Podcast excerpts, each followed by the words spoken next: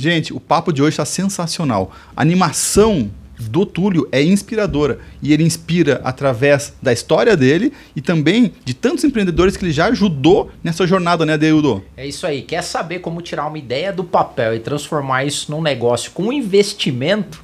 Não perde esse podcast não. Desenrole do começo ao fim assim pra gente ter o caminho, porque eu acho que a galera hoje tudo tudo é muito solto e vago.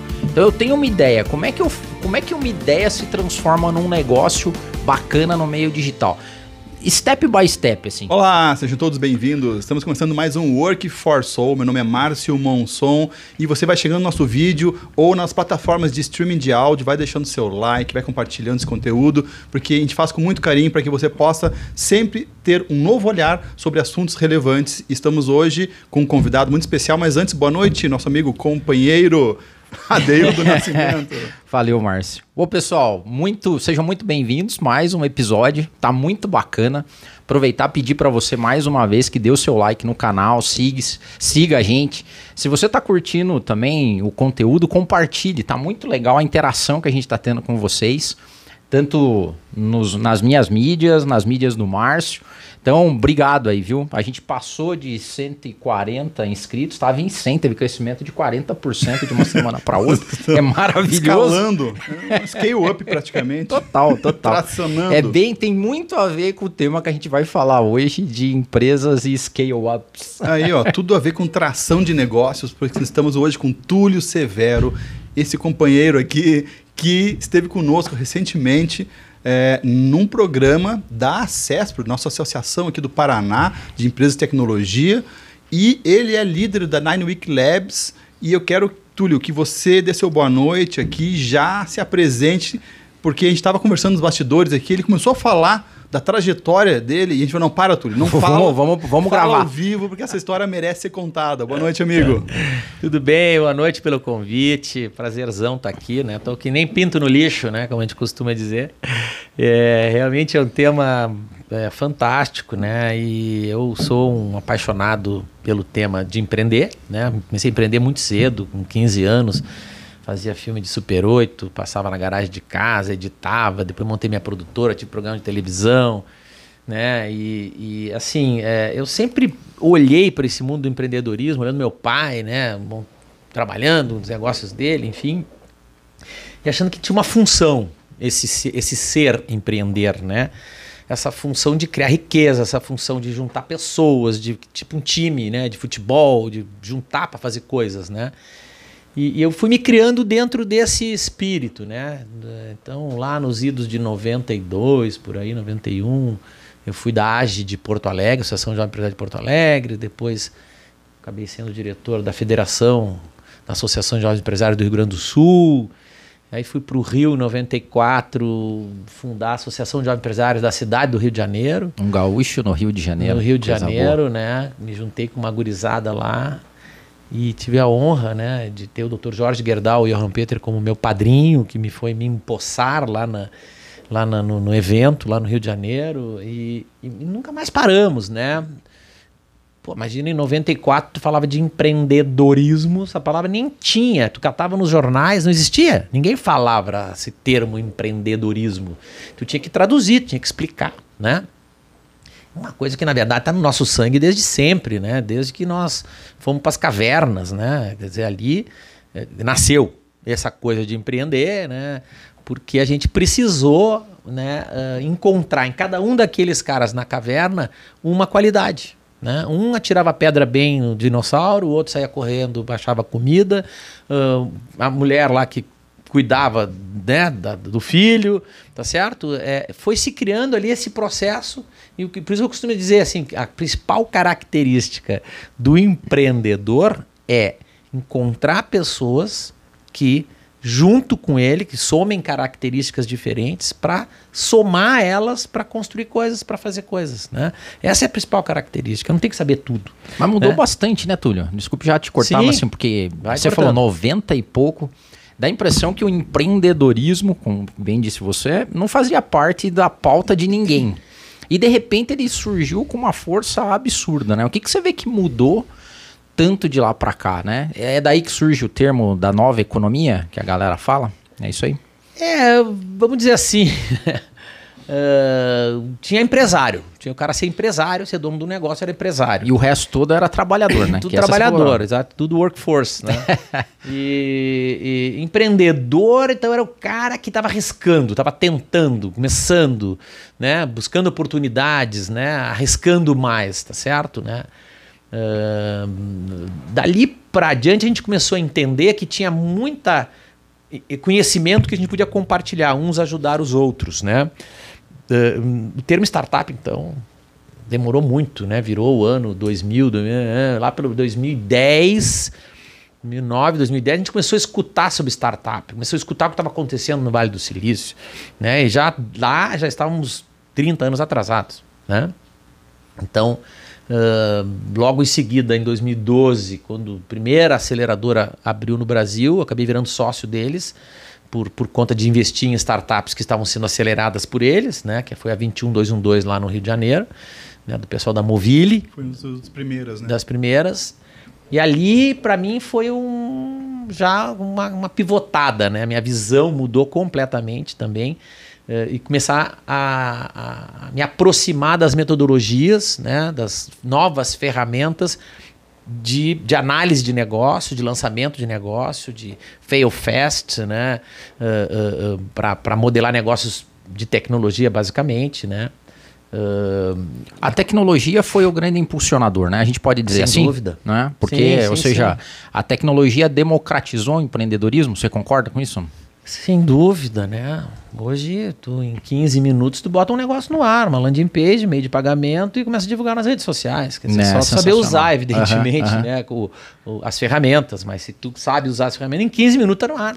E é bacana porque, na verdade, junto com isso surgiu um monte de novos conceitos, né? Só que nesses cinco minutos de conversa, a gente já falou vários termos que são termos novos que surgiram a partir do empreendedorismo, a partir da tecnologia, né? Exato. Como é que você tem como é que hoje é, vocês que trabalham com investimento, com aceleração, como é que vocês se portam nesse mercado em termos de educação? Assim, o que, que, você, que, que você vê?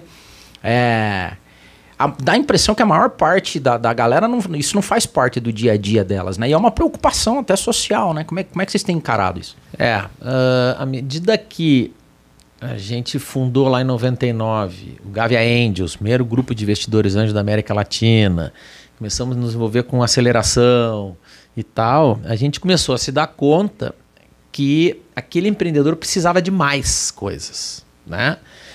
É, o termo smart money é mais recente, é bem recente, Aham. mas já era isso que precisava, era o smart tanto quanto o money, né? Na época a gente olhava muito para o money e achava que o money resolvia e aprendemos perdendo dinheiro que no money não resolvia, né? Porque realmente não adianta te dar 10 milhões de reais para tu construir uma casa, porque tu não vai construir ela da noite pro dia. Vai demorar dois anos, um ano Fora, e meio habilidade, para construir. fora habilidade É. para construção de casa. É, então, exatamente. Então, assim, construir um negócio, uma empresa, desenvolver software, contratar pessoas, montar time, não é uma, uma coisa que tu aperta um botão e acontece. Não, todo o dinheiro do mundo não vai resolver.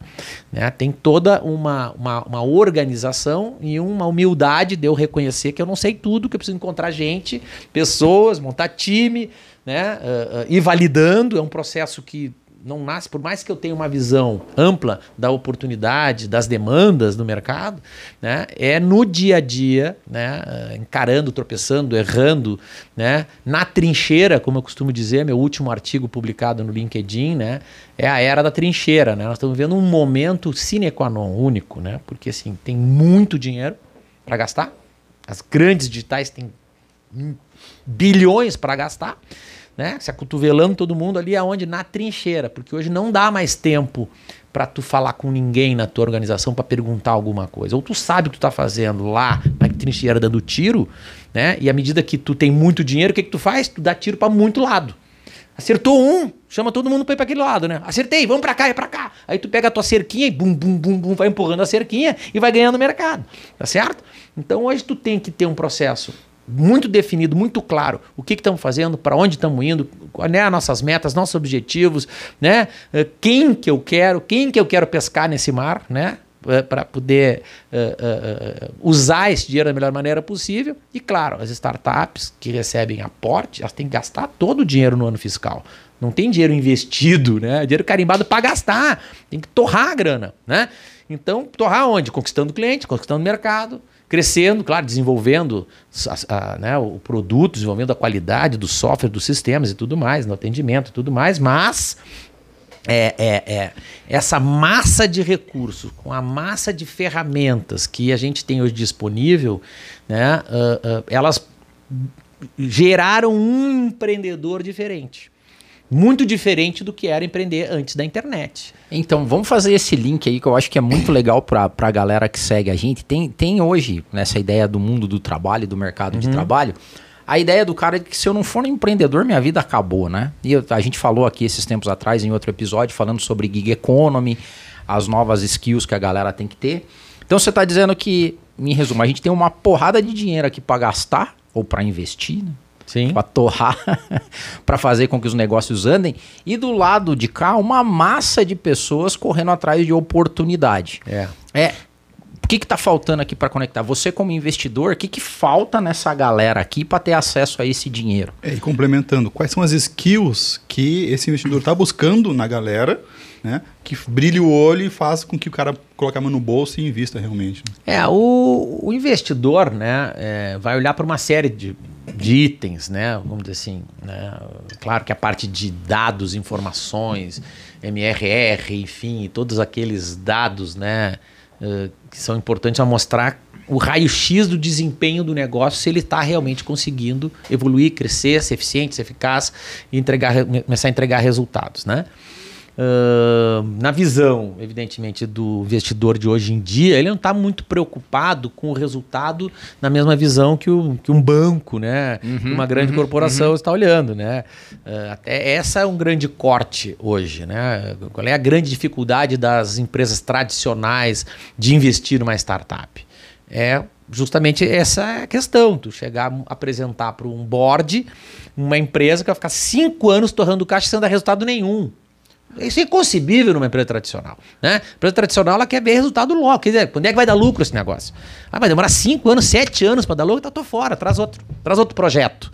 Então isso já mata dentro da empresa, né? Todos aqueles projetos que né, os entrepreneurs da empresa estão pensando que vai realmente ter que torrar grana para conquistar o mercado. Se não fosse isso, não existia hoje essas grandes dos digitais, né? Porque elas realmente gastaram muito chumbo, né, para para adquirir mercado. Né? Então, e, e, esse é, o, é um paradigma do momento, né? Uh, uh, bastante importante de entender. Mas agora, as empresas que estão se abrindo para isso, nós temos alguns exemplos bem interessantes, por exemplo, a Porto Seguro abriu, né, tem a sua aceleradora, que é a Oxigênio lá em São Paulo. A, a, a Porto Seguro, ela abre para os funcionários da Porto Seguro, tem lá um evento, não sei exatamente a quanto a cada quanto tempo, mas tem eventos ao longo do ano que os funcionários se cadastram e apresentam o seu pitch de uma ideia, de um projeto, de uma proposta que eles têm. Eles podem ser, são os executivos e convidados externos que a, que a Oxigênio traz, que, ouvem que avaliam. E uma vez que esse, esse funcionário é selecionado, ele pode participar do programa. Aí tem lá, evidentemente, algumas uh, uh, facilidades para ele participar do programa, ele continua trabalhando na Porto Seguro, mas ele tem horas livres e tal, né? Tem um combinado lá que tem que combinar com o chefe sempre, né? o seu gestor, coisa que valha, mas ele tem uma liberdade para desenvolver aquele negócio usando a metodologia, a mentoria e o apoio da Oxigênio Aceleradora, né? Isso é muito legal, né? Isso já é uma visão aberta da empresa, né? De tal. Ela também, a Oxigênio também recebe inscrições de startups de fora, que não tem nada a ver com funcionários, né? Legal. E dá um mix legal isso, né? Deixa, deixa eu fazer um, um, um passinho atrás, até porque esses termos são novos para a maior parte da galera, né? Ah, sim. Então, assim, explica pra gente, Túlio, é, a diferença entre, por exemplo, investimento seed, investimento anjo, é, round A, round B, série A, série B. Uma pessoa normal que é um colaborador numa empresa, ele tem uma sacada. Uhum. Qual que é o caminho de uma ideia para ela virar um negócio, assim, didaticamente? Pois é. Isso muda muito em cada lugar, em cada país, e depende da economia, tá certo? Mas, assim, uh, quando o cara tá numa fase de, de ideação, né, ele tem uma ideia ou ele enxergou uma oportunidade, né? E nós temos então a ideia fora da empresa e a ideia dentro da empresa. Dentro da empresa ela pode virar o que a gente chama de uma spin-off. Que às vezes tem um setor da empresa que sozinho pode virar um negócio. Uhum. Certo? Na área de tecnologia acontece muito isso. Dentro da CESPRO tem muitas empresas que têm uh, setores que podem virar um negócio sozinho. Né? E nisso a gente no Nine Labs, a nossa plataforma permite organizar as ideias com este propósito. Né? que é organizar, pá, pá, pá, pá, né, para transformar aquilo em negócio. Uh, então, a gente tem um programa voltado para pré-aceleração que ele tem esse perfil. Que pré-aceleração é o cara que tem a ideia e eu vou ver se aquela ideia pode virar um negócio. Isso. Certo? Então é isso. Ela, ela tem dentro da empresa e fora da empresa. Isso. Ela também serve essa plataforma de pré-aceleração, que a gente chama até pré-vestibular do empreendedor, vamos dizer assim, né? O nosso nossa chamada é essa, né? Uh, ela também serve para o propósito, no caso dos associados da CESP, agora nós estamos indo para o segundo bet do Acesso para o Labs, que o Márcio participou do primeiro, né, para ajudar esse empresário, que é normal, ele está no olho do furacão, no dia a dia tocando o seu negócio, está tudo certo. Né, tá tudo bem, não tem. Né, eu digo, eu costumo dizer que a Kodak estava muito bem, obrigado até que ela quebrou um ano depois. Por quê? Não tinha nada errado na, na, na Kodak, não é essa a questão. a questão é que veio uma tecnologia disruptiva que ela não prestou atenção. Não se ligou. E a, e a tecnologia foi muito disruptiva, muito rápida. Que simplesmente transformou um aparelho de falar numa máquina de tirar foto. Então, mas, ou, ou, seja, a empresa pode ter ideia também. Se tu olhar o balanço, se tu olhar os processos, tu olhar os resultados, tu olhar a qualidade, tava tudo certo na Kodak, cara. Entendeu? Em termos de gestão, era uma empresa hiper Sim. bem gerida. Olha uhum. só. Então, não é mais aquilo que aconteceu no passado. A empresa quebra porque foi mal gerida. E a gente tem a miopia não é? empresarial, é? né, Túlio? E, e, é, e, então... de repente tá vindo o trem na direção da empresa e a pessoa tá tão focada na tua operação que você não vê Isso aí. Né, o trem Isso vindo aí. de encontro a você. Isso e essa miopia empresarial tá olhando para o número interno e não tá, não tá vendo o mercado todo se movimentando. Isso, Isso é muito fácil acontecer. A gente acha que é só para gestores alienados e não. Na verdade, quando você vê. Não, é, foi, é, né? é, é, é, absolutamente natural. Eu acho que assim, tu tem um negócio que é vibrante, bom, interessante, está crescendo, né? Tu tá no controle, tu tá vendo. Só que hoje nós temos uma coisa adicional, que é um tempo. Hoje o tempo de mudança é muito rápido. Antes demorava 15, 20 anos por uma nova tecnologia a solapar, virar um negócio que é usado no mundo inteiro. Hoje é questão de dias. É, deixa eu, deixa um aplicativo voltar. em dias tem bilhões de usuários. Ah, e aí? O papo ele dá, dá muita barrigada, né? Vamos só, Sim, só voltar. voltar é. Então, assim, eu posso ter uma ideia, essa ideia não é um negócio. Então, o pré, a pré-aceleração é para eu descobrir se o meu negócio, se é. a minha ideia pode ser um negócio. Isso, eu posso eu, eu encontrar fit de mercado, se aquilo que eu estou propondo o mercado realmente demanda ou se é uma visão unicamente minha. Isso é o mais difícil, empreendedor se é. desprender da ideia, né? Sim, minha ideia. ideia. E ainda mais brasileiro, né? a, gente é, é bem, é, eu, a gente é bem ideudo, né? A gente tem bastante é, ideia. E aquela coisa assim, não vou contar para ninguém porque é uma ideia. Mas se passar por esse filtro, eu acelero. Mas é, acelero. mas é legal um assunto... São várias etapas, tá certo? Assim, é o seguinte, vamos supor que tu queira, né, correr a maratona de Nova York. Vamos sair agora para correr a maratona de Nova York? Não vai dar. Não, mas em 90 dias, se tu quiser pegar um treinador eh, que é acostumado a correr maratona, fazer a alimentação correta, botar a roupa certa, o tênis certo, tudo, blá, blá, e começar a ter uma rotina, em 90 dias tu tá correndo. Então, mas vamos, eu quero, eu quero voltar então, nessa rotina aí, então, peraí. Então, então, então é, pré-aceleração. empreendedorismo. Não, vamos lá. Pré-aceleração, aceleração, daí depois acelerou, vira o quê? MVP, faz o caminho. Então, o MVP, pega um negócio o, teu. o MVP é tudo, é todo é o tempo inteiro. Tá, pega, é. pega um negócio que você desenrole do começo ao fim, assim, para a gente ter o caminho, porque eu acho que a galera hoje tudo, tudo é muito solto e vago. Então eu tenho uma ideia, como é que eu, como é que uma ideia se transforma num negócio bacana no meio digital? Step by step, assim. Tem uma série de etapas, né? Nesse, a gente organizou elas de uma determinada forma. Tá, né? diz lá de Mas vocês. não necessariamente ela tem que ser nesse formato. Aham. Claro que para tu fazer um bolo, né? Não dá botar o leite antes de botar o É, fermento aham. e, né? e os ovos e tal. Né? No- no- numa receita, tu tem que seguir ali uma certa ordem. A gente tentou organizar de uma certa forma, né? A gente vem mudando isso toda hora. Né? Mas, ah, ah, mas sem falar especificamente assim, o que tem um, um conceito aí que é muito importante. Né? Primeiro, entender que mudou a ferramenta da forma como eu planejo. Antes eu fazia um plano de negócio, que era um negócio assim com 300, 400 folhas, o cara demorava 5, 6 dias para ler, para entender.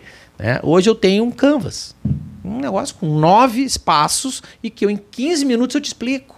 E mais legal, esse canvas é um papel que eu posso botar embaixo do braço, posso ir ali na esquina falar com outra pessoa, posso ir lá num outro escritório falar com outra pessoa, eu posso falar com 10, 15 pessoas numa semana e todas elas me darem feedback a respeito daquilo. E em 15 minutos eu explico para elas o negócio. E se ela não entender, isso que é importante, porque aí que tá a grande coisa do canvas, né?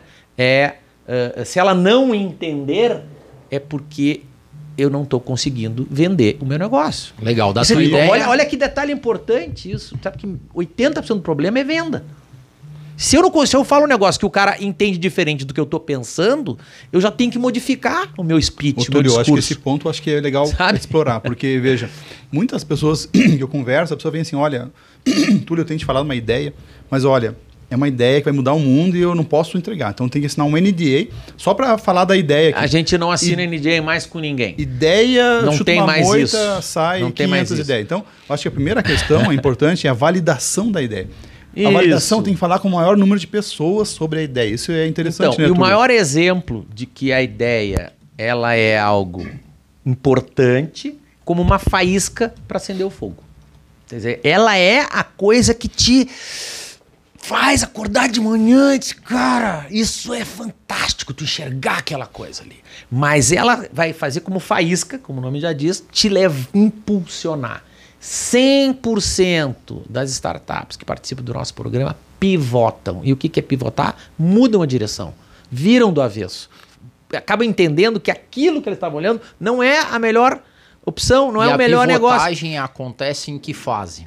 Acontece lá pela quarta semana das nove semanas, né? pela quarta semana eles já foram pra rua, já entrevistaram, já falaram com pessoas, já viram que aquilo que ele via que era ouro, quando ele cavou, ele enxergou diamante. Que não é, Entendeu? só, fazer um disclosure aqui. É, acho legal você falar da metodologia da É, esse é porque um muito legal. é uma metodologia que o Túlio e o time dele criaram para que em nove semanas faça uma caminhada, uma jornada, Isso. para que você tenha em cada step ali análises de acordo com o momento do negócio. Então, Isso. eu acho legal falar do, da do programa de vocês, Túlio, porque a metodologia é, é legal porque ela é num tempo específico, curto, intenso e gera um- uma mudança de mindset forte, né?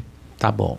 Eu vou falar em linhas gerais, porque toda hora tá mudando, então a ordem do que eu vou dizer não é exatamente a ordem Primeiro que... fala o que é o Dynamic Labs, Então, né? o Nine Labs nasceu dentro da Campus Party, né? Em 2013, eu fui convidado pelo João Kepler, né? Da, da Bossa Nova, me mandou um e-mail dizendo assim, tá, hoje encerra a inscrição para ser voluntário. Eu disse que ah, nunca, nunca fui sorteado em nem bingo de igreja, né? Vou me inscrever, já que é o João Kepler, né? Que tá me convidando. Eu vou lá, tá, tá, tá. Me inscrevi, putz, duas horas depois um cara me liga, esse cara tá selecionado. Digo, hã? Pra quê? Pra Campus Party. Aí que eu fui olhar o que que era Campus Party, ver que era um baita de um evento de tecnologia fantástico, ficar todo mundo acampado e tal. Então fui para esse evento, né? E, meu, aconteceu uma série de coisas muito bacanas que daria mais um programa só eu contando, né? Mas ali me, me, me foi colocado um desafio. Né? Nós temos um evento dentro da Campus Party que eu ajudei a coordenar, que se chama Maratona de Negócios. E a gente terminou esse evento lá no México, quando eu fui. Eu comecei trabalhando na Campus Party do Brasil, e aí, conhecendo os dirigentes da Campus Party, o Tommaso Prenucci, que era o coordenador mundial de empreendedorismo, me convidou para trabalhar com ele no México. Eu fui para o México trabalhar com ele lá. Porque eu falo espanhol, escrevo espanhol, né, desde pequeno. Então, ah, chegou lá, cara, nós fizemos a maratona de negócios, que é durante a Campus Party, basicamente é receber os jovens, eles apresentam suas ideias e a gente ajuda eles a organizar elas para apresentar uma banca no final do dia. Campus Party é um evento de 5 dias, 24 horas por dia, 8 palcos, 16 palestras ao, men- ao mesmo tempo por hora. 24 horas por dia. Tem palestra uma da manhã, 3 horas da manhã, 5 horas da manhã, 24 horas por dia. Né? E aí, feito isso, terminou a semana com 20 projetos muito bons. E, cara, eu te falar uma coisa: mexicano é bom de trabalhar. Ô molecada fera, fiquei orgulhoso daqueles 20 caras. E realmente dá pena, tu olhar pros caras assim, aqueles olhinhos brilhando, assim, com o rabinho sacudido, com vontade de fazer mais, né? Aí o Tomás chegou para mim, Túlio, vamos, vamos subir a barra, vamos levar esses caras mais adiante, vamos fazer um evento para eles se apresentarem daqui a dois meses, né? Aí eu disse, putz, o cara acreditou que eu sabia, né? o cara achou que eu sabia, né? Aí eu fui. Né? E comecei a pensar nisso. O que, que eu fui fazer? Fui falar com as startups que eu tinha investido que tinham participado de programas de aceleração, na 21212, no CID de Minas Gerais, primeiro programa estadual, estatal né, de, de aceleração, que lá em Minas, uh, e, e entender o que, que acontecia na aceleração que, que eles liam? O que, que eles tinham? Quais eram as palestras? Quais eram as atividades? O que, que eram os to-dos, as, as cobranças e tudo mais? E ali eu fui, então, organizando esse processo, que nem novela, né? Assim, meio parecido com novela da Globo, né? Que o cara faz os capítulos da semana, conforme o feedback do público, eu modifico o capítulo da semana que vem, né? eu nunca gravo tudo, né? Eu tenho que ir sempre ajeitando de acordo com o público. E assim foi indo.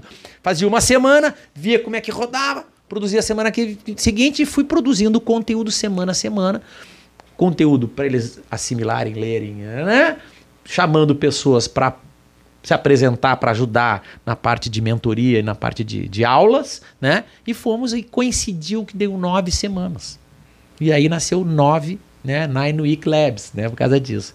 Bom, das vinte e poucas, doze foram até o final e seis delas, sete delas, foram para o Demo Day que a gente fez um evento da Campus Party chamada Campus Night né, à noite com os sponsors da Campus Party. E ali quatro já foram investidos naquela noite. Eu digo, pá, aí tem alguma coisa. Fui falar 2013 com... isso. Isso. Aí fui conversar com essa gurizada que participou, entender por que, que foi bom, por que, que foi importante, o que, que te chamou a atenção, o que, que foi mais importante, o que, que faltou, pá, pá, pá, fui trabalhar em cima disso, pá, pá, pá, recolhi isso tudo e voltei para o Brasil e continuei trabalhando em cima disso com as startups que me chegavam. Por quê? O que, que acontecia? Sempre tem tudo. Sempre tem tudo. Então o cara chegar para mim e dizer assim, cara, tu tem um dever de casa para fazer, tu tem que ler esse livro, né? Tu precisa organizar o teu material assim, assim, assim, assado. Como é que é teu time? Todo mundo joga onde? Todo mundo é, é, é, é centroavante? Todo mundo é goleiro? Ou é todo mundo massagista? Como é que é no teu time, né?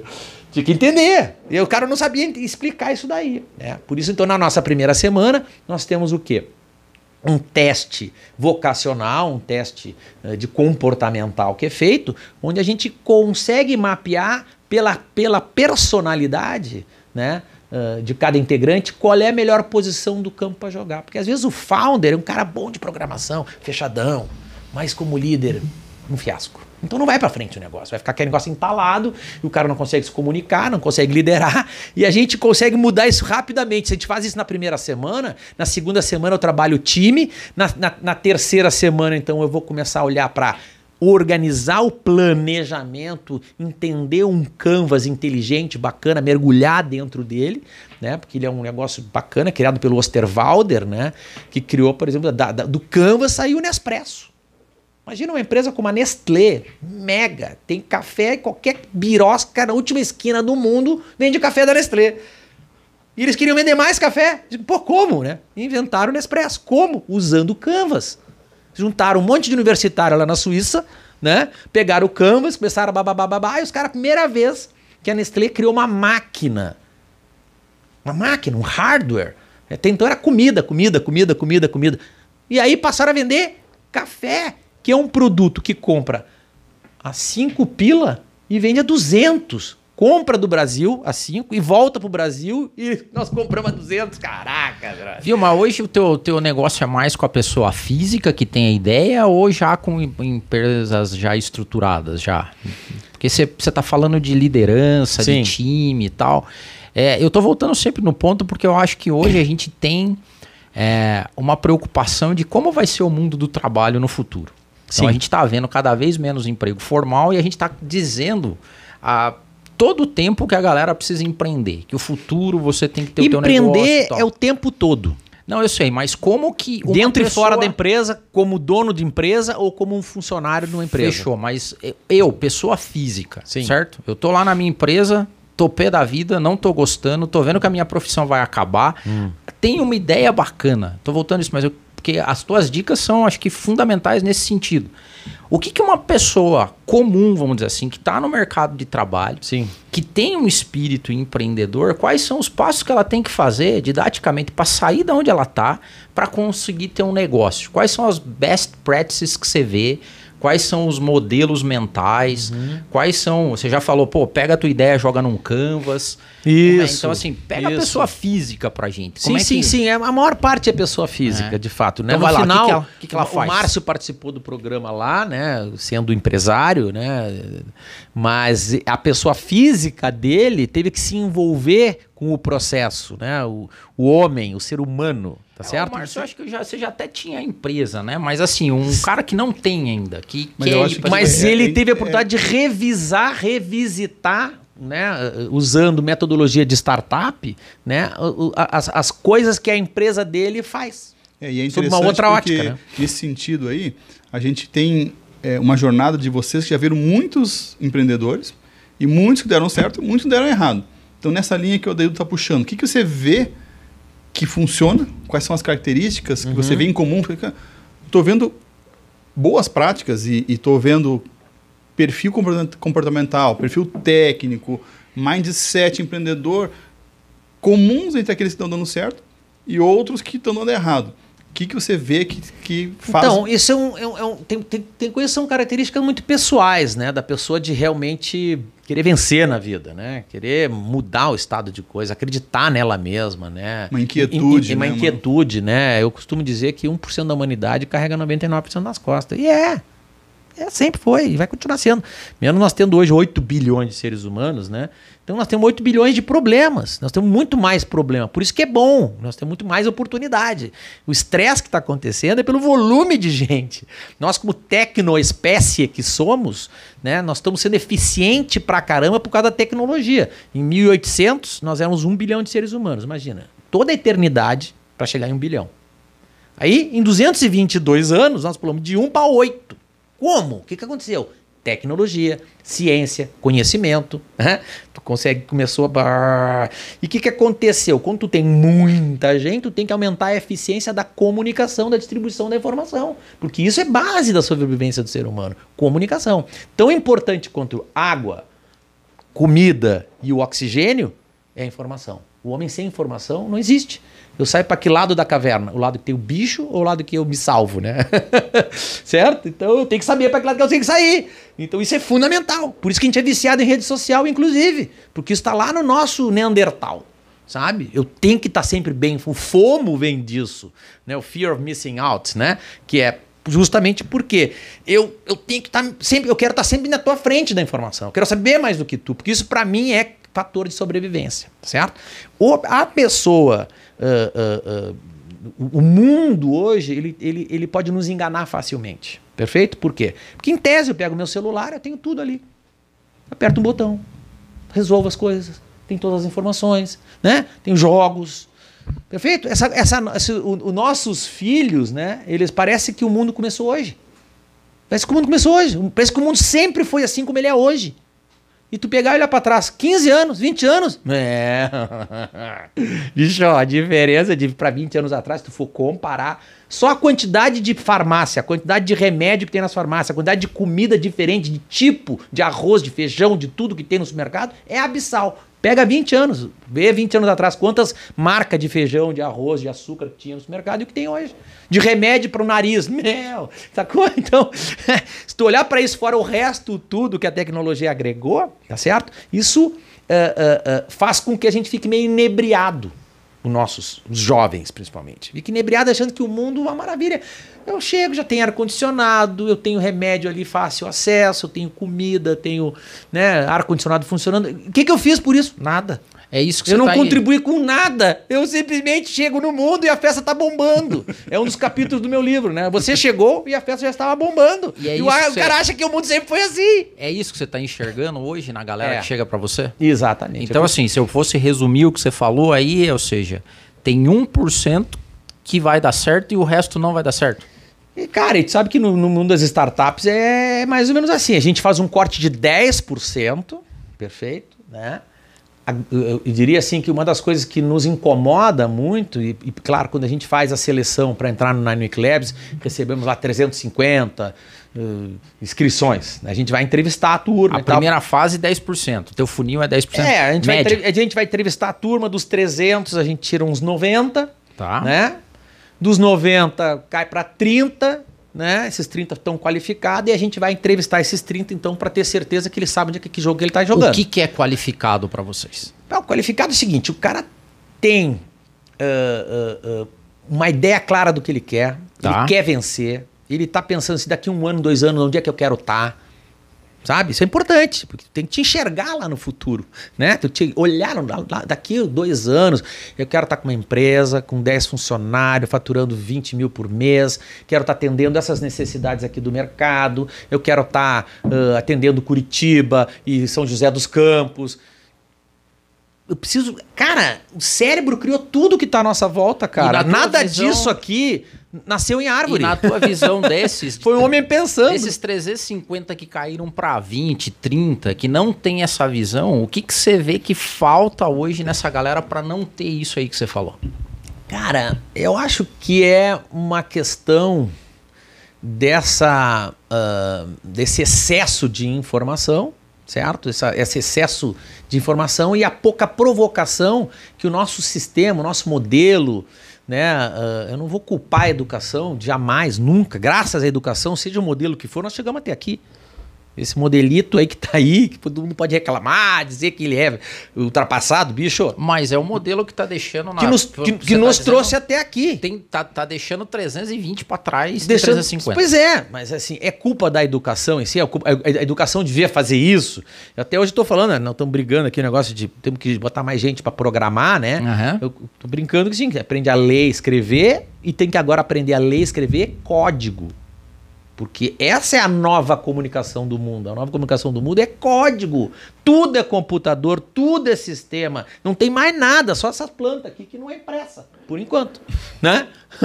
Então, tudo mais, cara, né, meu? É sistema. cara Não vai ter mais que nenhum CEO no mundo daqui um pouco que não que seja ter um visão- programador. Tem que ter visão sistêmica, visão de longo prazo e tem que saber E codar. tem que ter tesão na vida, tem que ter vontade. E acreditar nos seus sonhos, acreditar que é nunca na humanidade nós tivemos tantas ferramentas e tantas possibilidades e tanto dinheiro disponível para fazer acontecer. Que não tá achando o destino. Pois é, então o que acontece? Ah, o nosso sistema educacional e as universidades estão ganhando muito dinheiro com o cara que está em dúvida. É um baita negócio o cara que está em dúvida. Ele entra na universidade pensando em jornalismo, ele fica dois anos e desiste. Aí ele vai lá faz estudar medicina. Aí sai da medicina ele vai pro direito. Cara, é maravilhoso isso, cara. O cara era fazer um curso de três, quatro anos, ele fica oito. Ótimo. Pá, grana pra caramba. Entendeu? Ô, As Túlio, universidades um- não estão preocupadas com empreendedorismo, a grande maioria delas. Mas não acho que estão esse, esse funil aí, sabe que às vezes, Adildo, eu penso que vem mais de um estado de espírito do que necessariamente da educação da pessoa. Claro que tem a parte técnica, formal, que a pessoa tem que ter uma base para conseguir desenvolver toda a metodologia, tudo, mas uma vez eu estava num cliente em Londrina, acompanhando as selecionadoras, né? E aí a gente estava acompanhando as entrevistas com e é uma empresa que faz eh, mão de obra eh, até para o agrobusiness assim, então não é uma mão de obra super qualificada, é mão de obra operacional. E sentava o cara na frente da menina e eu ficava vendo os pareceres que ela fazia, a forma que ela trabalhava. E eu vi com um comportamento repetido que ela escrevia assim eh, boa energia. Eu falei, caramba, é uma profissional, uma psicóloga, tá vendo? Boa energia, Uhum. né? E aí eu comecei a atender esse cliente, o cliente mais antigo nosso, do Silvio Lopes, lá de, de Londrina. É, e aí eu comecei a ver, ao longo dos anos, que essas boas energias que ela falava é aquele brilho no olho, aquela vontade de fazer, aquela... Então, assim, muitas vezes ele vem num impulso e não se sustenta. Uhum. Então é muita empolgação e depois a coisa não tem a resiliência de manter a ideia. Sim. Então, muitas vezes eu penso, a minha leitura que eu estou escutando, assim, né, passa por um grande filtro mas muitas vezes não é se a ideia para em pé ou não. É muito do perfil do empreendedor que você vê que se aquele cara, mesmo que a ideia não for tão boa, você pode pivotar, realoca, porque aquele cara é um fazedor, aquele cara é um realizador, É. tem um brilho no olho, aquele que é quem faz acontecer. Isso. E não tem nada de errado de quem não tem, às vezes, essa competência e é um cara de background, que vai dar o apoio. É. Né? Então, assim, talvez a gente esteja falando aqui de competências comportamentais mais ligadas ao estado de espírito que às vezes vem lá da educação não formal, da educação na família. Que às vezes esse cara ouviu tanto na educação dele, você é burro, né? Pô, você não entende a coisa. É aquela educação antiga, né, muito crítica, muito coercitiva, que a gente falou no último episódio nosso com a Alcione aqui. E a pessoa, ela às vezes não tem uma autoconfiança de chegar e conseguir realmente bancar uma ideia, receber uma crítica e ter uma resiliência, absorver, repensar. Só desmonta com a crítica. Então, é, eu faço uma leitura um pouco disso, do que eu vejo também no mercado, sabe, Túlio? Sim, sim, sim, sim. As universidades elas cumprem um papel super importante, não há dúvida, não há dúvida, né? É, tem para todo mundo, né? Tem pessoas que precisam ser guiadas, orientadas, que precisam de uma rotina, né? Precisam de um, de um modelo pré, né? Estabelecido para elas seguirem e aprenderem, né? Mas tem outras pessoas que já estão enxergando outras coisas e entenderam que elas podem buscar o conhecimento em qualquer lugar. O que está mudando, na verdade? Nós estamos mudando de um modelo onde o cara ia adquirir conhecimento para depois aplicar, que é o modelo que está aí, 99%, para um modelo que eu, que eu procuro problema para depois procurar o conhecimento. Entendeu? E é isso que acontece no Vale do Silício. Por isso que tu chega no Vale do Silício, tu encontra um cara que se formou né, em odontologia e tem uma empresa de logística baseada em tecnologia. Por quê? Porque ele um dia tropeçou num problema de logística, ficou indignado com aquele troço. Eu vou resolver esse problema. Eu vou descobrir, vou conhecer um cara, vou atrás, vou catar esse cara que, que sabe de, de logística, mas como sempre é assim, né? Esse obstinado aqui, ele tem o olhar de cima. Então ele vai lá e busca um cara que está num lugar do campo da logística, busca um outro cara do campo da logística, um outro cara do campo da tecnologia, reúne esses caras, tá certo? Usa o conhecimento deles e o tesão e a vontade dele de vencer e monta um negócio. Isso a gente encontra direto nesses ambientes, Xangai, eh, Barcelona, né? Aqui em Curitiba, tem um monte de maluquinho aqui fazendo coisa diferente. Tu vai ver o histórico do cara, o cara tinha uma loja de roupa.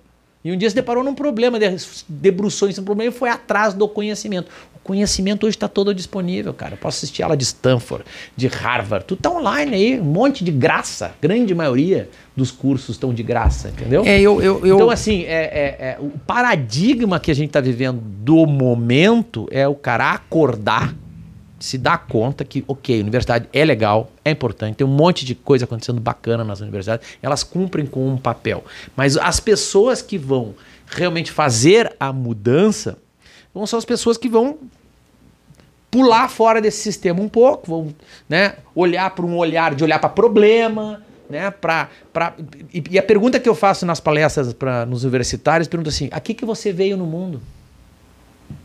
O que, que tu vai usar com o teu conhecimento? E a pergunta que ninguém sabe responder, sabe qual é? A mais fácil. Por que, que você estuda?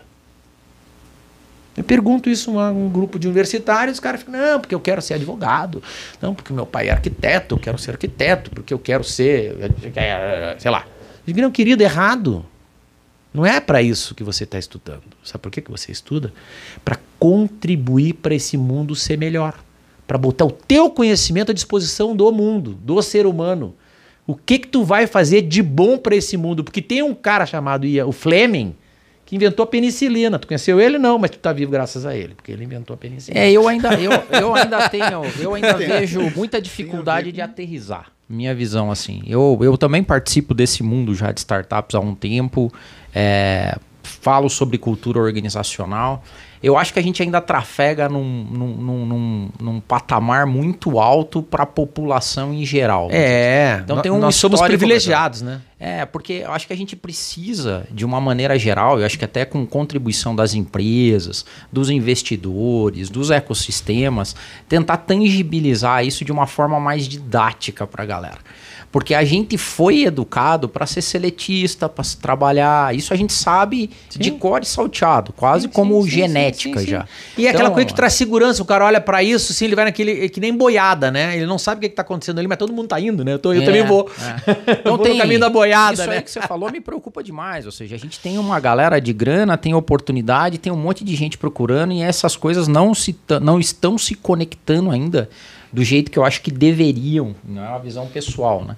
Mas é, é, por isso que eu acho que tem ideia. Eu acho que tem Sim. ideia. Até uma pergunta que eu queria falar para você é quando você tem uma ideia boa e uma pessoa que você vê que não tem o perfil para ser um empreendedor, o que, que você faz?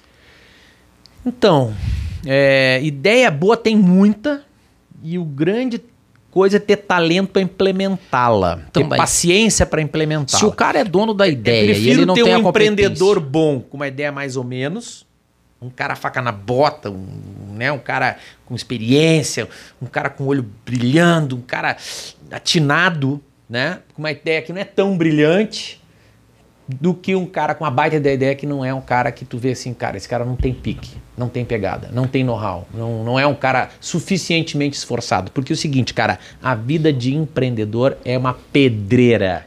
É dormir no chão frio, é comer pizza fria, é não tem sábado, não tem domingo, não tem feriado, não tem Natal. Esquece jogar futebolzinho, esquece final de tarde happy hour. Meu, a tua vida tem que acontecer logo. Tu vai ficar esperando para ficar rico daqui a 20 anos ou tu vai esperando para ficar rico daqui a 3 meses?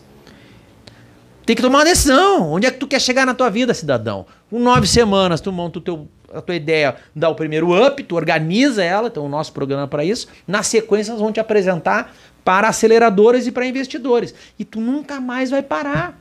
Porque É esse- esse é o processo. É que nem um cara que quer correr uma maratona. Ele vai fazer um primeiro treinamento, vai se organizar, vai aprender e ele vai ter que continuar sempre treinando. O processo de empreendedorismo é um processo de constante assimilação de conhecimento. Ana- eu, eu, assim, me perguntei, eu não acho analogia boa. Por quê? Porque Hum. na maratona eu posso correr comigo mesmo e chegar. Por exemplo, eu vou correr uma maratona. Sim, Então, vai correr os fazer- 40 km na tua velocidade, Sim, no teu tempo. lá com é. 24 horas para I correr agree. 42 km.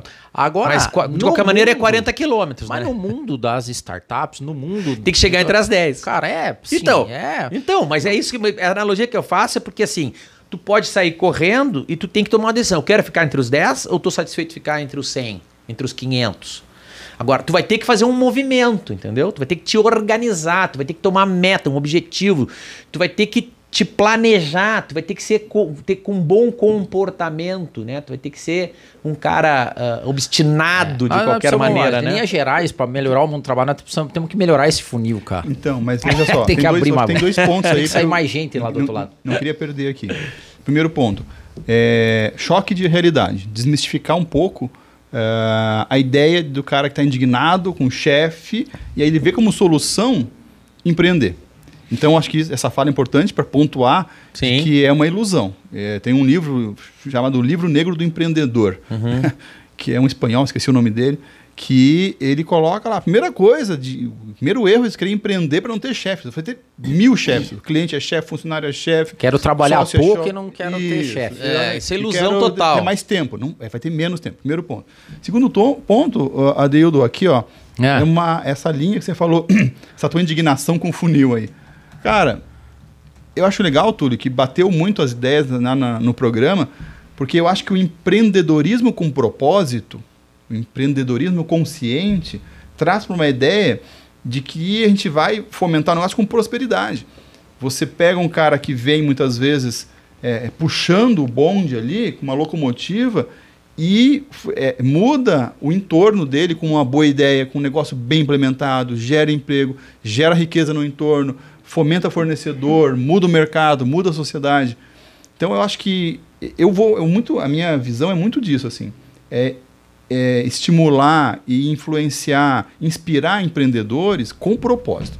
O cara vir não é só o cara ganancioso que quer ganhar dinheiro rápido e ter um exit lá e vender a empresa e sair. Tudo bem, esse cara às vezes tem o espaço dele, mas eu olho muito para o empreendedorismo que vem numa linha de conseguir é, impactar a sociedade, resolver problemas, e isso melhora Sim. a vida das pessoas. E como você Sim. falou, Túlio, eu vejo muito isso assim. Tudo que tá na nossa volta, que não foi Deus que criou, foi empreendedores. Foi. Então, como você falou, muitas vezes a gente chega no mundo e já está aqui a infraestrutura da rede elétrica, cabeamento de telefonia, asfalto, prédio, tudo prontinho. Alguém trabalhou. Tinha Parece que sempre foi assim, né? Um amigo meu fala, alguém trabalhou para ter aquilo ali. Exato. Né? exato, então, é, eu, eu, tá, eu trago um olhar para um pouco mais pro positivo. Você vem com um olhar meio indignado Não, pro não, eu não funil, tô indignado. É que, na uma verdade, assim, a, a minha provocação é que o Túlio trabalha com investimento. Esse é o ano.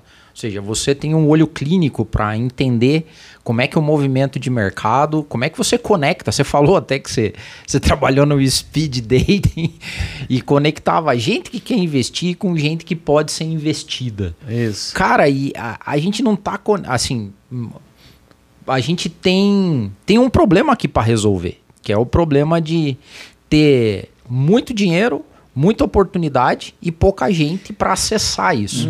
Então, isso causa tipo Hoje isso tudo ficou mais assertivo, né? Inclusive, é, né? Então eu acho que esse é o ponto que a gente tem que deixar claro pra galera que tem oportunidade, cara. Porque Tem. assim, a gente tá a gente tá vivendo um, um Mas movimento é? social Eu de- não entendi. Qual que é, a- é o ponto? É muito dinheiro e poucas pessoas acessando essa grana. Isso. Falta projeto. Ou seja, a gente tem Mas uma é chance de diagnóstico? prosperidade. Porque isso aí a gente está vendo hoje. Existe uma é, dinheiro represado, uma demanda reprimida, muita grana, o mercado está muito com muita liquidez, tem muita grana. Quase Sim, virando aposta, E vamos aí, falar a verdade. Mas, mas Adildo, quando você faz lá um Mas a programa, exigência também subiu. a né? régua subiu, mas, mas tem muita gente. E aí você pega pessoal despreparado. Aí quando vem iniciativas do Túlio, de, vamos preparar essa galera. Vamos capacitar essa gurizada. Isso aí, vamos a, a fomentar. nossa visão, né, Isso Márcio? é legal, que sabe? o seguinte, Entende? Porque aí você instrumentaliza esse- essa piazada. É, é pra- esse o ponto que eu É, quero é, chegar. a assim, nossa é na, visão só é piazada, essa né? daí. Na gente mais- Nós instrumentalização. temos né? que desmistificar empreender. É isso. Temos que mostrar que é um jogo empreender. Que tu tem que aprender as novas regras dessa nova era. Assim como eu estava brincando antes de falar que tu, a gente ensina a ler e escrever português, né?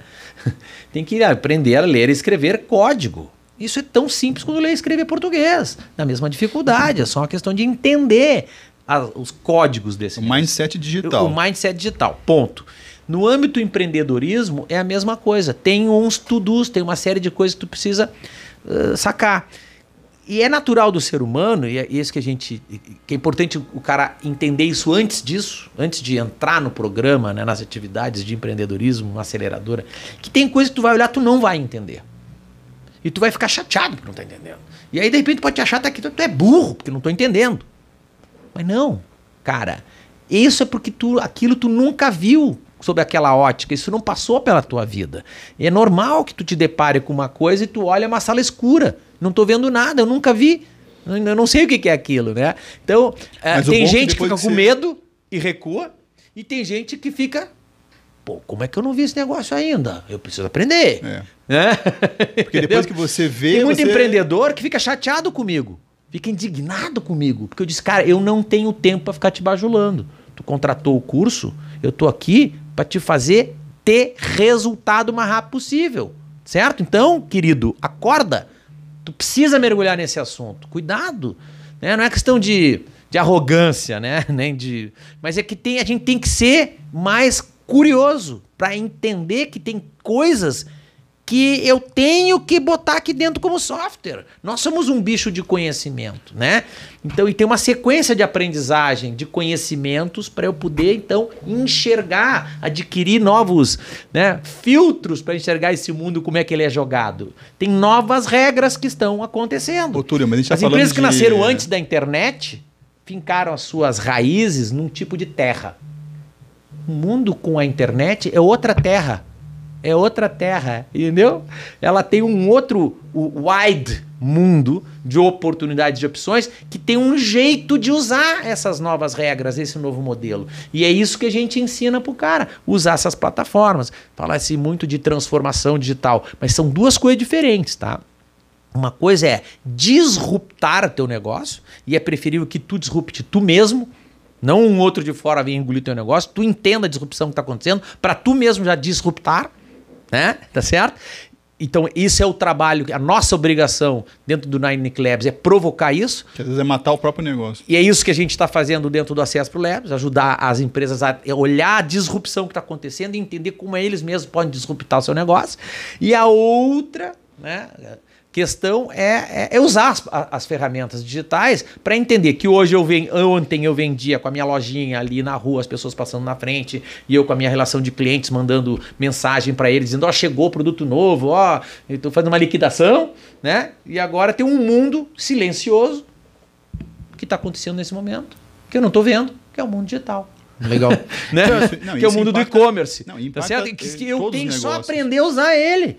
Porque assim, tem gente que bota um site no ar e está tudo resolvido, né? Deixa, o cara manda um e-mail demora três dias para responder um e-mail. Sim, mas Túlio, a gente está falando aqui muito de tecnologia, mas a gente está falando para todas as empresas. Todas as empresas. Hoje todas. a tecnologia permeia qualquer negócio. Sim. E quem não estava com esse olhar que você falou agora, levou uma sacudida na pandemia é. e aí quebra em massa, porque a pessoa não está é. preparada para esse novo jogo Isso dos negócios aí. que é baseado em tecnologia. Você não precisa ser uma empresa de tecnologia, mas provavelmente seu negócio vai ter baseado vai ser baseado em tecnologias Exatamente. que vão permear o crescimento.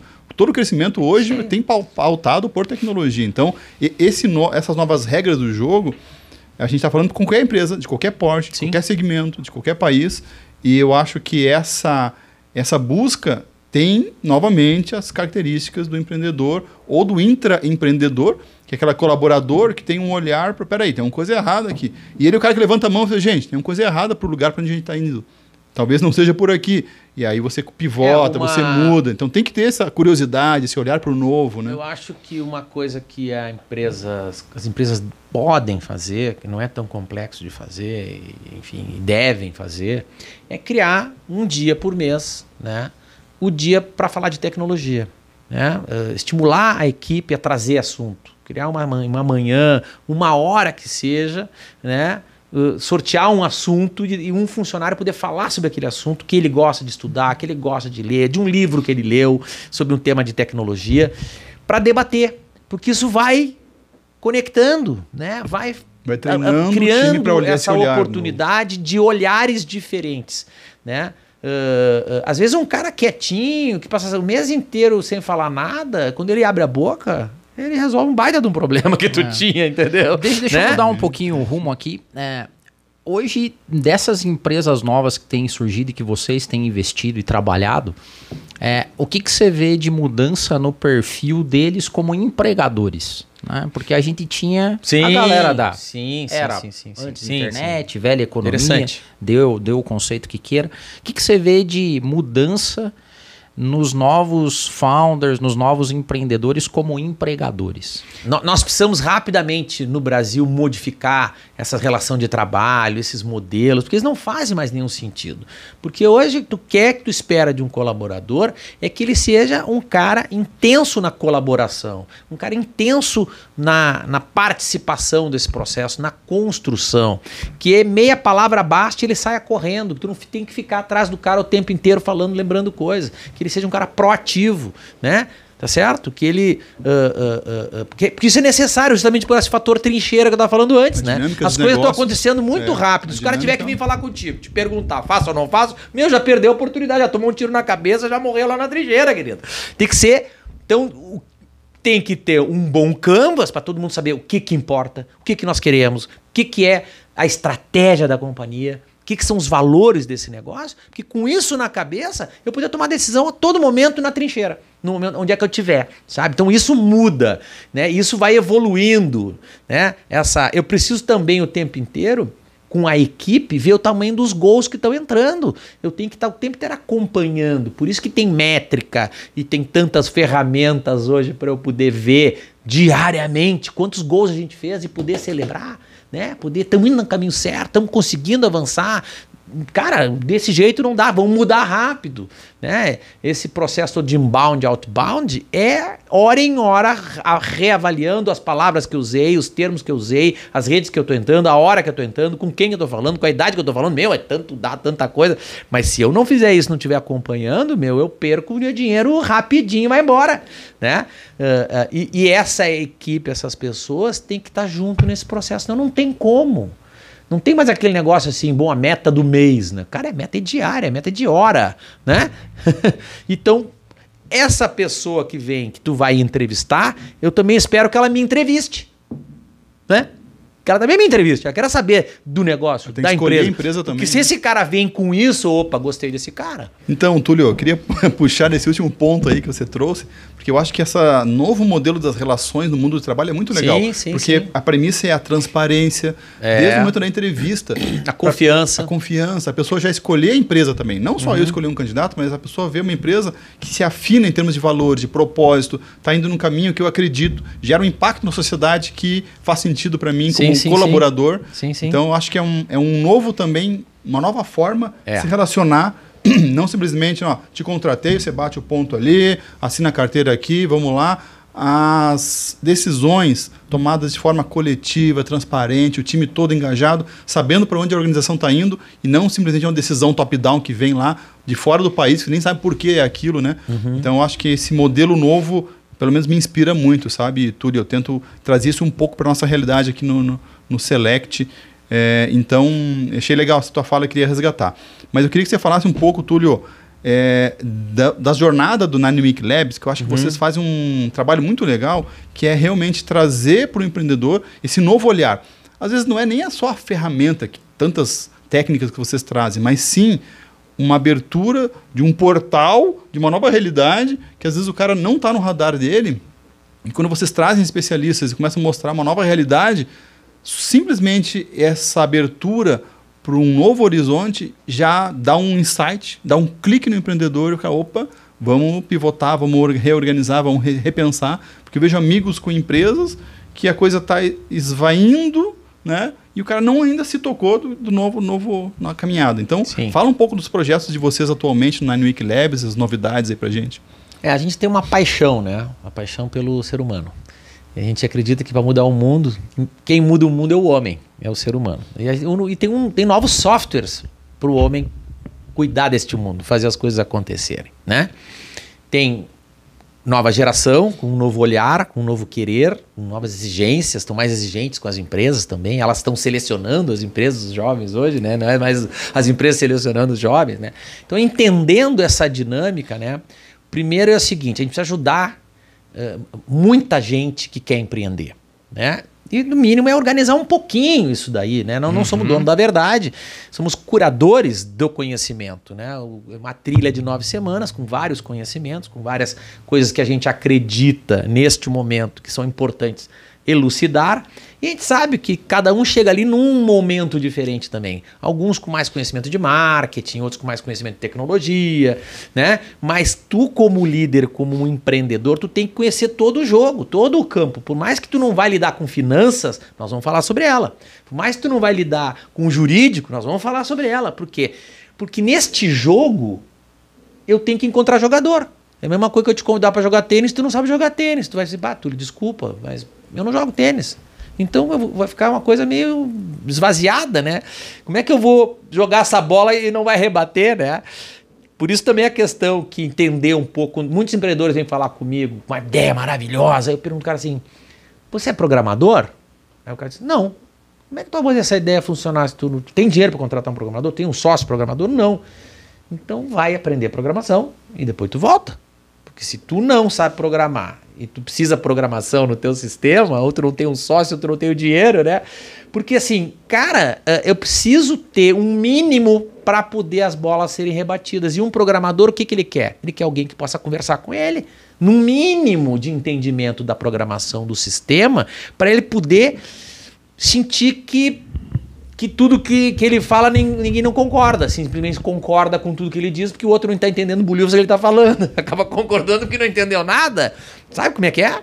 Então, assim, a- as empresas novas que estão aí, né, essas unicórnios, elas estão fail fast, entendendo que tem que empoderar o seu, a sua equipe para tentar, para buscar, tem uma discussão do que que quer, do para onde vai ir, mas eles juntos se reúnem e aprendem muito rápido. Essa geração hoje, cara, ela aprende muito rápido. Tem videozinho para tu fazer tudo hoje no YouTube. Qualquer coisa que tu quiser fazer. E quem quiser aprender, vai encontrar o caminho, sempre vai ser iluminado pela vontade, pelo sonho, né? E dentro de uma empresa, essas empresas inovadoras que estão aí, eh, né, que nós temos aqui no, no, no Paraná, como a Ebanks, né, a Contabilizei, a Olist, desculpa se eu me esqueci de alguma, mas tem incríveis, um monte, várias. Madeira. Estes empreendedores são caras que enxergaram a luz em alguma coisa, chegaram a uma oportunidade, começaram a construir ela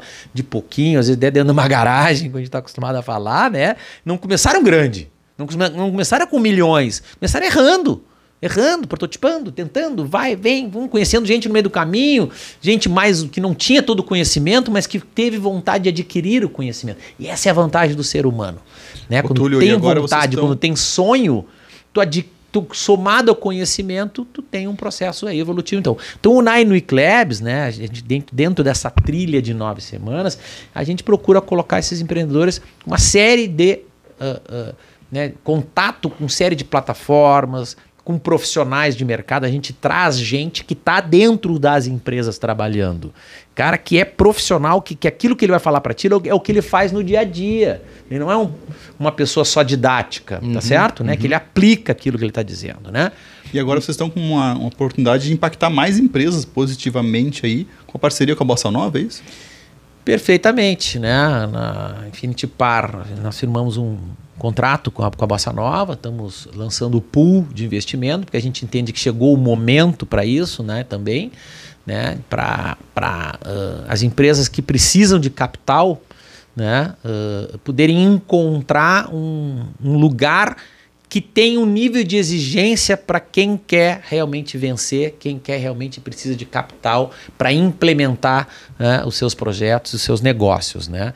Então, assim, quando a gente fala um pool, o cara primeira coisa que o cara vê é o dinheiro, né? Mas tem muito mais por trás do dinheiro, né? Tem primeiro toda uma estrutura que a Bossa Nova tem, uma expertise enorme da sua equipe para analisar os projetos, para ser criterioso e inclusive poder oferecer para esse empreendedor, dizer para ele que ele tem talvez melhorar em algumas coisas para poder voltar, né? Não está com todos os critérios, vamos dizer assim, perfeito? Uh, tem esses investidores que todos eles são smart, são pessoas que têm conhecimentos variados diversas formas, que contribuem depois que recebem investimento de, em forma de mentoria. Então isso é muito importante também nessa caminhada, né? Uh, uh, a gente entende que tem etapas desse processo, né? Tem a etapa de tirar a ideia da cabeça, né? Botar no papel, tirar da cabeça, botar no papel, né? A gente dizia tirar do papel, né? Mas tem antes, é tirar da cabeça, organizar para botar no papel, né? Que não é nada fácil. né? E que hoje tá isso, é isso aí. Eu acho que o Sebrae faz um trabalho fantástico nesse sentido, que ele popularizou muito bem, né, a metodologia do Canvas do Osterwalder, que ela é genial, né? Incrível. O Sebrae faz um tá de parabéns porque ele, ele, ele mostrou que não é complicado. tá certo? vai até legal deixar o link para um canvas aí para É, né? Não é complicado, tem várias formas, tem vários tipos de canvas, Sim, inclusive hoje, né? Mas ah, ah, ah, isso é muito importante entender para desmistificar, tá certo?